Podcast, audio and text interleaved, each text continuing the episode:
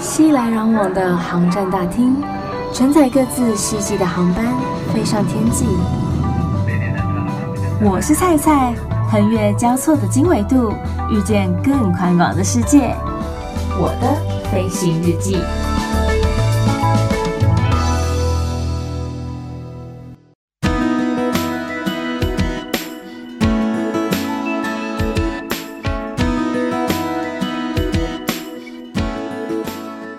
Welcome board，欢迎收听我的飞行日记，我是空姐菜菜。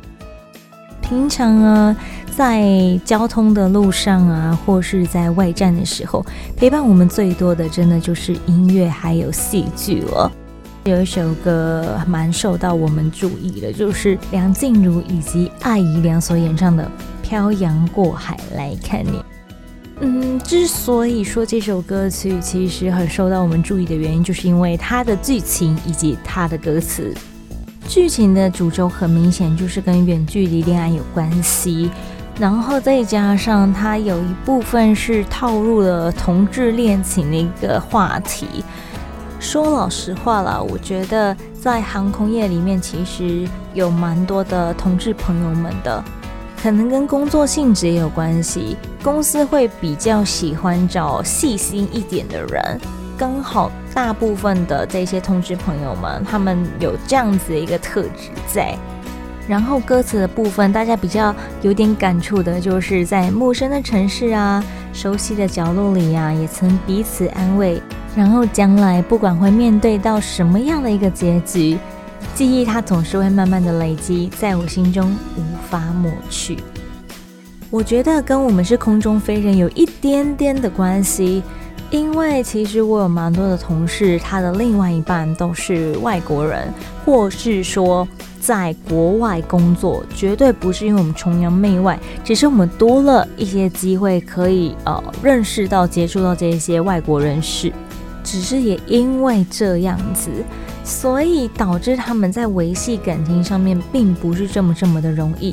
每一个月看他们换班换得很辛苦，就只是为了有多一点的机会可以跟另外一半相处，即使可能只是那短短的二十四个小时，那也是一个见面的机会。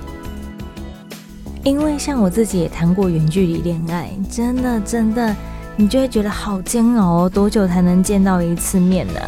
实际上的见面跟在网络上面的视讯感觉还是很有差别的，所以我可以体会，就是我这些同事们，他们每个月非常的千辛万苦，想要换个美国班，想要换个加拿大的班，或是换个澳洲班等等等的，都只是为了再多增加两个人见面相处的机会。其实不止我们啦，一些可能公务人士需要常常出差的，都会很有这样子一个感触。好比说，我前阵子啊、有注意到一首歌曲，它叫做《机场》，不知道大家有没有听过？它是由曹阳所演唱的。在这一首歌曲当中，你完完全全可以看到在机场里面的一些画面。有些人很依依不舍，对方要回到自己的国家，或是要到。别的国家比较远的地方去念书去打拼，就是各种分离的状况，都还蛮令人不舍的。因为你不知道下一次再见面又是什么时候了，并不是说只是在个香港，可能还比较近一点点。如果说是在一个欧美国家，或是说日韩等等的地方，机票钱也蛮难赚的。有时候我自己都觉得说，在一个台北、台南之类的都有点远了，都不是这么好维持了，更何况是跨海呢？这首歌曲的 MV 是用动画来做呈现的，还蛮值得大家去搜寻来看看的。如果你怕不知道蔡讲的是哪一首歌曲，没关系，欢迎你上到 Facebook 或是 Instagram IG 上面，请你搜寻“我是蔡蔡”，欢迎登机。我是菜菜，欢迎登机。我会将链接放到上头，欢迎大家来按赞、留言、分享你看完这首 MV、听完这首歌曲的心得哦。最近因为真的班数减少很多的原因，所以多了相当多的时间可以做自己想做的事情，充实一下自己的生活。像我很多朋友可能跑去学一些才艺课啦、烹饪课啊、日文语言课啊等等之类的。那像我自己就是有时候就拿来看看书啊，因为真的好久好久没有静下来阅读一本书。今天菜要来向大家介绍三本书，推荐这三本书的原因呢，其实是因为他们都是跟航空比较有点关系。有些东西啊，其实我也都是看了这三本书之后才知道，原来哦，原来是这么一回事哦。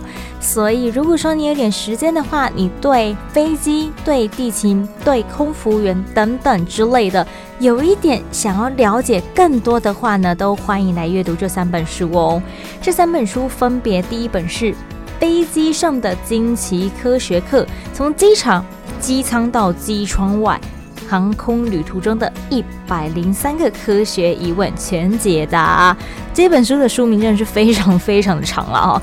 然后在这本书里头呢，它介绍了很多，不管是飞机的构造啦，或是说，嗯，在起飞降落的时候，可能在机翼上面的变化，然后还有可能在加油，为什么要这样加油？为什么要加这种油？为什么不能加一般的汽油就好了呢？就是它有很多可能一般我们没有想过的问题，诶，在这本书里头都可以找到相关的答案哦。那另外一本是《地勤机密：飞航安全始于地面，透视航空产业秘辛》。这本书的书名稍微短了一点点了哦。然后它呢，主要就是写很多关于地勤工作的内容，然后还有它辛苦的一部分，或是我们看不到的那一面。有很多的内容，其实菜在节目当中都有跟大家分享过了。如果说你之前可能还没有 follow 到节目的话呢，也没关系，可以借由这本书更了解地勤他工作的复杂程度，可不小于空服员啊。再来最后一本，第三本是《机舱机密：空中旅行大百科》。在这本书里头呢，他用空服员的角度写了很多空服员在工作上的时候会面临到的状况。好比说，当我们在飞行的时候，我们会要求客人要开启飞航模式，但是真的会影响到飞行安全吗？真的会有这一层的必要吗？就是在这本书里头就会跟你说。然后又或者说，像是。嗯，可能我们有时候会需要带宠物一起搭飞机嘛，但是宠物在机舱底部，它过得怎么样？我身为主人的，我好担心哦。他们在下面会不会都没有空气呀？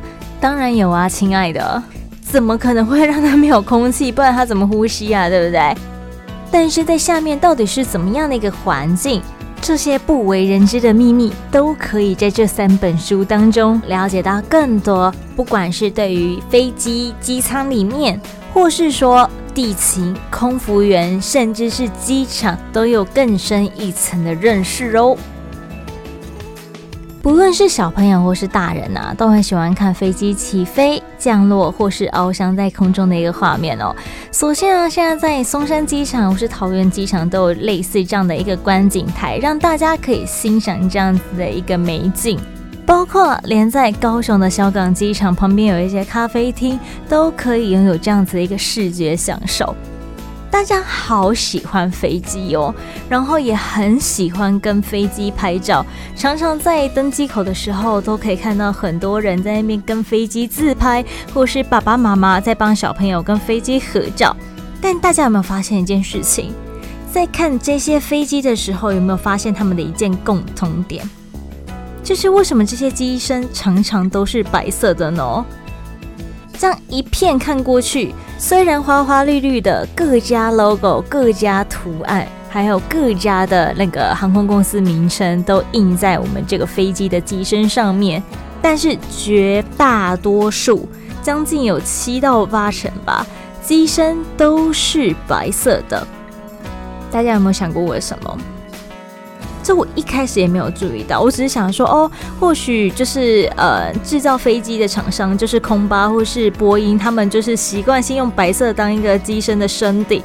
然后，如果你想要再去烤漆的话，那就是你家自己的事情，就跟车子一样。但是其实这是有原因的，大家知道原因吗？大家有猜到为什么吗？好，没关系，我来跟你说。其实啊，从登机等候室往外看，发现停机坪大部分的飞机都是白色的，其实是跟温度大有关系。因为全球大部分的航空公司都将机身漆成白色或是浅色系的，是为了反射阳光，降低机身吸收日照的温度，减少机舱内的空调负担。这样子啊，不仅可以省下油耗开销，降落的时候也能更快的散热。所以这个白色的涂料可以说是飞机的防晒乳啊。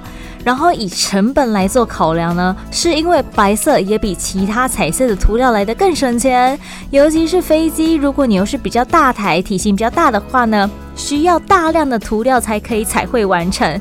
所以根据统计，如果要将一架白色的飞机改成彩色的机型，喷漆费用就高达台币一百六十万到六百五十万元不等，更别说如果掉漆还要补色的维护费用了。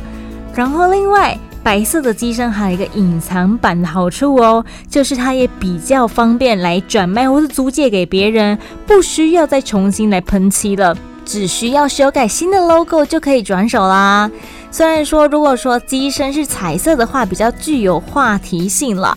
也更能代表这个公司这个品牌的形象精神，但是基于成本，然后还有后续的一些维护啊、处理啊、转手等等之类的问题，也难怪大部分的航空公司都比较喜欢用白色来当做他们机身的颜色了。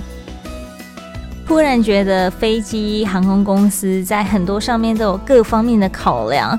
如果你喜欢今天的节目，欢迎到 Apple Podcast 给予五颗星的评价。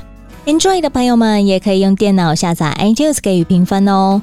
倘若你有其他更好奇、更想知道的地方，或者说你想要更贴近一点我的生活的话，也都欢迎上 Facebook 或是 IG Instagram 上面，请你搜寻“我是菜菜”，欢迎登机。我是菜菜，欢迎登机，按赞、留言、私讯、分享。预祝大家每一天都 Happy Landing，我们下次见。